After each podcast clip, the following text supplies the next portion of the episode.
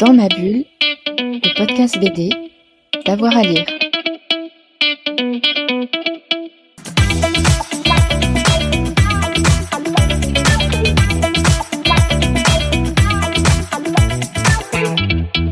Bonjour à toutes et à tous, bienvenue dans ce nouvel épisode de Dans ma bulle, votre podcast 100% BD avec avoir à lire.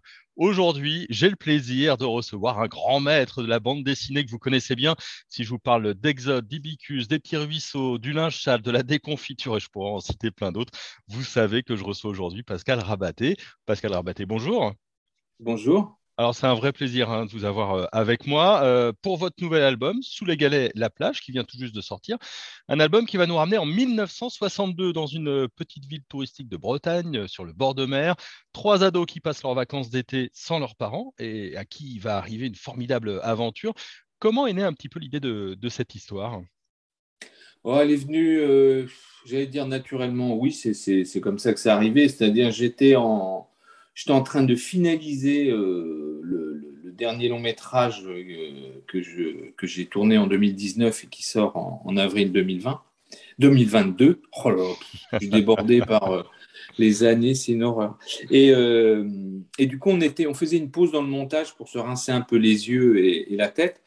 Et je suis parti avec ma compagne à la mer. Donc, c'est elle qui a choisi la, le coin. Elle est très Finistère Sud parce que sa famille est, originaire de, Quimper et d'Ouélan.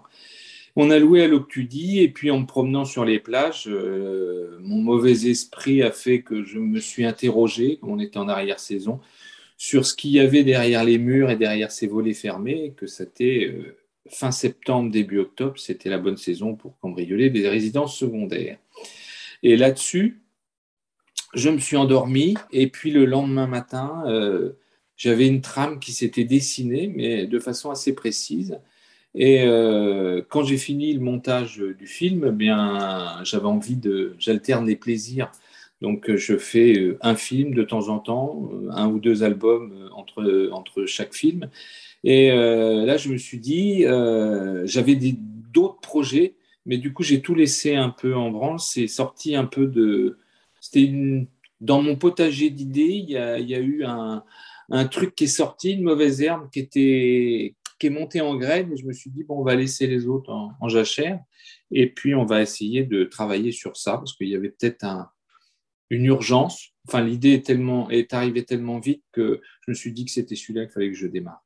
Tout de suite, vous avez vu Albert, Francis, Edouard sont trois futurs étudiants, hein, c'est vraiment leurs dernières vacances.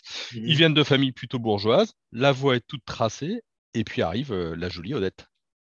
Voilà, et donc c'est un peu le, grain de sable sur la plage, dans cette mécanique un peu, un, peu, un peu huilée, qui fait que encore dans les années 60 et même après, on avait un peu euh, une culture euh, des, classes ouvrières. Les ouvriers donnaient les ouvriers, les, cadres donnaient des cadres, les bourgeois donnaient des bourgeois. Et donc, euh, elle, elle arrive là-dedans et j'allais dire, elle balance ses boules puantes, c'est pas vraiment le terme, mais elle dynamite un peu les idées reçues, au moins d'un des trois. Quoi. Mmh. Pourquoi les années 60 on, commence en, 1962. Euh, pourquoi avoir choisi ce cadre et pas forcément un cadre actuel? Parce que les, je pense que les traditions étaient un petit peu plus appuyées dans ces années-là. On venait de sortir, la France venait de sortir d'une histoire coloniale qui était plus ou moins, qui avait été extrêmement mal gérée, que ça soit euh, en Indochine comme en, Algérie. Et euh, on vivait un peu sur des, espèces, enfin toutes les erreurs euh, qu'avaient fait les, gouvernements successifs. Ça va de Deschanel en passant par Pétain et en, arrivant en fait aux années 60. Il y a, la, France n'a pas du tout digéré, à mon goût, hein, la, la, guerre de 40, n'a su tirer aucune leçon de ça a perdu ses colonies, on, était dans une culture de, l'oubli ou de l'amnésie, ou plutôt du, du, on met un peu toutes les erreurs au fond de la poche, on met un mouchoir dessus et puis on, oublie un peu tout ça. Et euh, pour moi, les années 60, c'était ça, c'est ce qui était en, germe ce qui a donné à la fois le mouvement Biknik et puis un peu plus tard mai 68. C'est-à-dire il fallait vraiment faire table rase et, dire les choses telles qu'elles étaient, finir avec cette culture un peu poussiéreuse et, coincée où on avait encore dans les années 60, en effet, ces, cultures de classe et ces choses qui, ne veulent pas changer. Quoi. Donc, en même temps, c'est un peu la même chose ici, mais comme j'aime, euh, enfin ici, je veux dire actuellement, hmm. euh, j'ai essayé de parler de mon époque, mais de, de façon un peu, en cherchant un peu le, le parallèle historique. Quoi. Vous mettez bien en scène hein, ce carcan et ce carcan dans, les idées. Et puis il y a Odette et, ses compagnons qui sont euh, des voleurs de grands chemins, on peut les appeler un petit peu comme ça. Il va y avoir une, sorte de confrontation. C'est presque une confrontation euh, pré-68. On a déjà en germe un petit peu ce qui va se passer 5-6 euh, ans plus tard, non? Oui, oui, oui, c'est exactement ça. C'est les, comment dire, les trois, les trois bourgeois qui rencontrent les pieds nickelés et euh, c'est 3 contre 3. Après, ça va être 4 euh, contre beaucoup plus à la fin. Mais en effet, c'était un peu. C'est un peu. sans vouloir expliquer, parce que j'en sais, pas, sais trop rien, moi j'étais, encore dans mes couches à cette, à, cette période-là. Je, crois que je ne les avais pas encore quittés, 62. mais euh, mais c'était, c'était vraiment une, espèce d'analyse, de proposition en me disant, en effet, je pense que c'est toutes ces années-là, c'est cette digestion mal, cette mauvaise digestion de l'histoire qui a accouché en fait d'une révolte qui a amené des bons points et puis euh, et puis d'autres qui se sont un peu étiolés. Euh. bon, on a eu la révolution sexuelle, on a eu un vent de liberté et un vent de de, folie euh, pendant quelques mois. Après, ça, les, choses sont retombées. Mm. Et puis bon, de 68, euh, je retiens plus le printemps de Prague que le, le 68 des pavés de, en France. Quoi. Ouais. Euh, ce, qui est, intéressant, ce qui est passionnant, c'est que vos voleurs, vos pieds nickelés, euh, ils ont un discours derrière. D'ailleurs, euh, votre quatrième de couverture, c'est une citation d'André Breton. vous avez une citation de, Pierre-Joseph Proudhon, la, propriété, c'est le vol. dès, le, dès le départ, ce sont des gens qui ont des, des idées, des idéaux. Alors, est-ce que c'est une excuse ou est-ce qu'ils le pensent vraiment et ils ont construit leur vie sur ces idéaux-là? Ah, il y a, je pense qu'il y a 80% d'idées et puis il y a 20% de on ne peut pas faire autrement. Donc on en est tous là à essayer de trouver des briques pour consolider un peu notre parcours. Mais euh, je dirais qu'il y en a une qui manque parce que c'est un peu le. C'était un peu aussi une des briques dans mon jardin pour construire cette histoire. C'était la phrase de Salman Rushdie qui disait L'homme n'a pas de racines, il a des jambes. Hmm. Et euh, c'est plus cette phrase-là, en fait, qui est, qui est, qui est, un peu le, terreau de, de, ce projet. C'est-à-dire qu'il y a à la fois la phrase de, de Breton, après la, la, phrase de Prudon, c'était plus une, boutade, c'est-à-dire que mon, mon Marius, qui est un peu le, le, le comment on appelle ça, le professeur en rapine, euh, a un peu des idéaux à la Marius Jacob, euh, inspirateur d'Arsène Lupin, mais c'était un illégaliste et en effet, il, s'inscrit dans, dans, ce qu'on a pu appeler euh, le, les, les, les, anarchistes du début du XXe siècle. Donc lui, il est là-dedans. Et puis les gamins, enfin les deux, les deux, pas, je ne veux pas dire élèves parce que c'est pas comme ça que, que Marius les présente, mais euh, ces deux collègues, ces jeunes collègues s'inscrivent un peu là-dedans, mais en plus euh, à 19 ans euh, l'esprit d'insouciance et, l'envie de, vivre au jour le jour qu'autre chose. Ouais, parce que là, on décrit un album euh, avec euh, des idées politiques et, un contexte de l'époque, mais il y a surtout une très jolie histoire d'amour, vous mettez très bien en, dessin, avec amour et, sensualité de ce, jeune couple.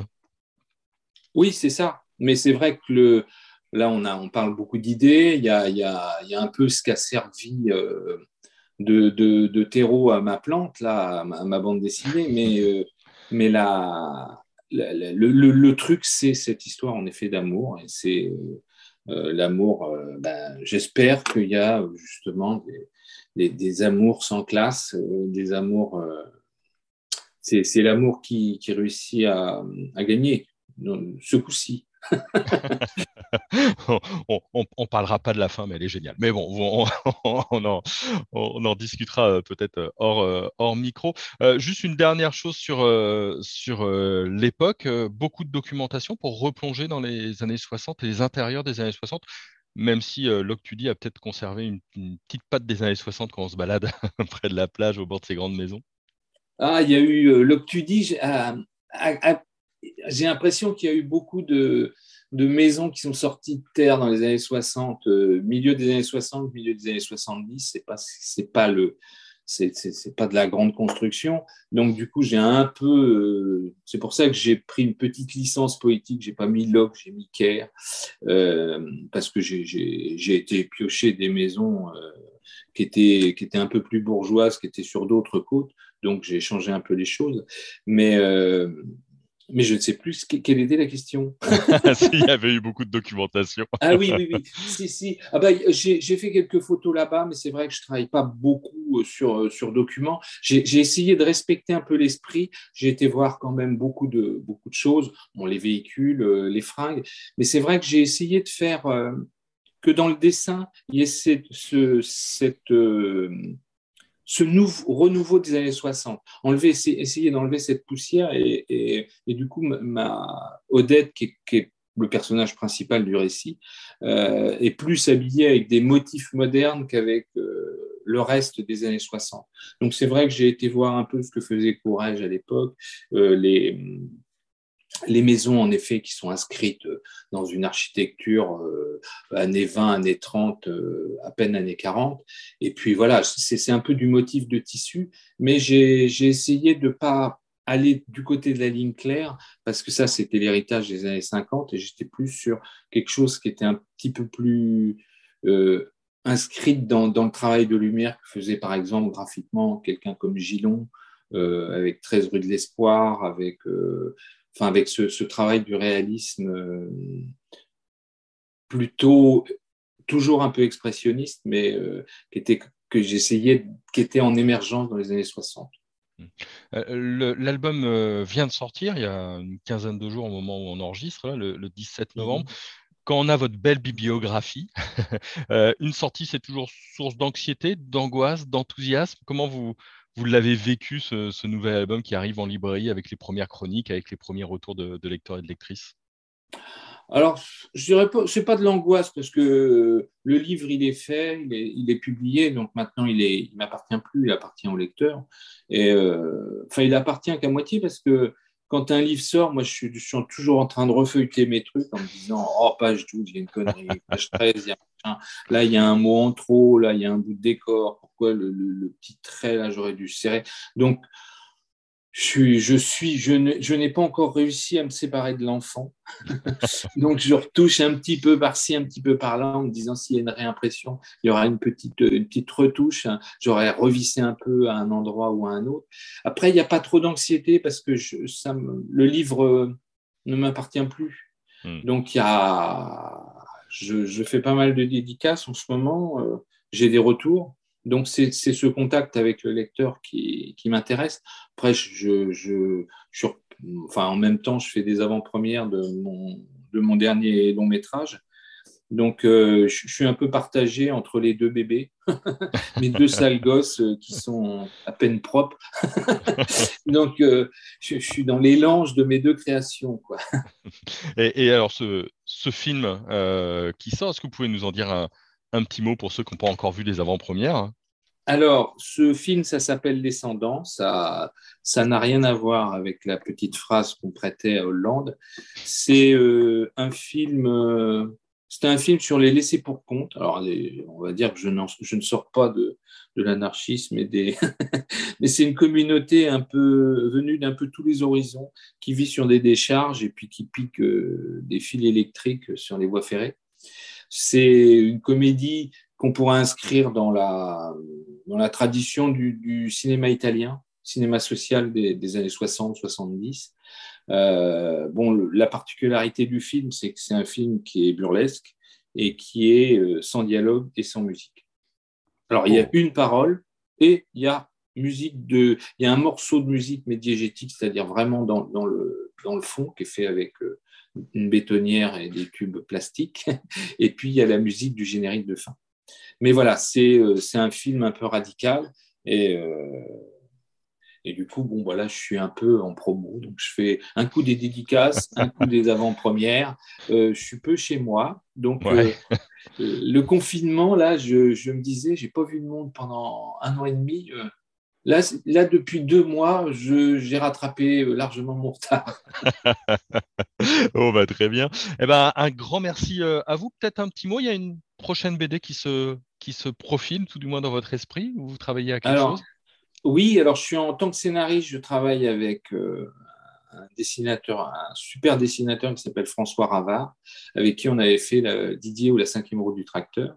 Et là, on travaille sur un projet qui s'appelle euh, Les lois de la probabilité.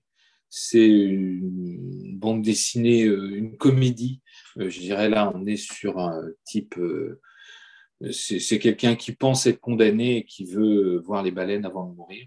Et c'est, il n'y a que des emmerdes pour arriver aux baleines. Des emmerdes, des emmerdes. Et François travaille dessus depuis quelques mois et ce qu'il a fait est, magnifique. Bah, génial. Un grand merci en tout cas, Pascal Rabaté, d'avoir été avec nous. Voilà, dans ma bulle, c'est terminé pour euh, aujourd'hui. Si vous avez aimé l'album ou si vous aimez euh, le travail de Rabaté, évidemment, laissez-nous un petit commentaire. Si vous avez aimé l'épisode, vous pouvez liker, vous pouvez partager. Surtout, abonnez-vous, comme ça, vous avez la petite notification à chaque fois qu'on a une nouvelle émission. Et en ce moment, on en a tous les jours. Allez, bonne journée à tout le monde. Dans ma bulle, le podcast BD, d'avoir à lire.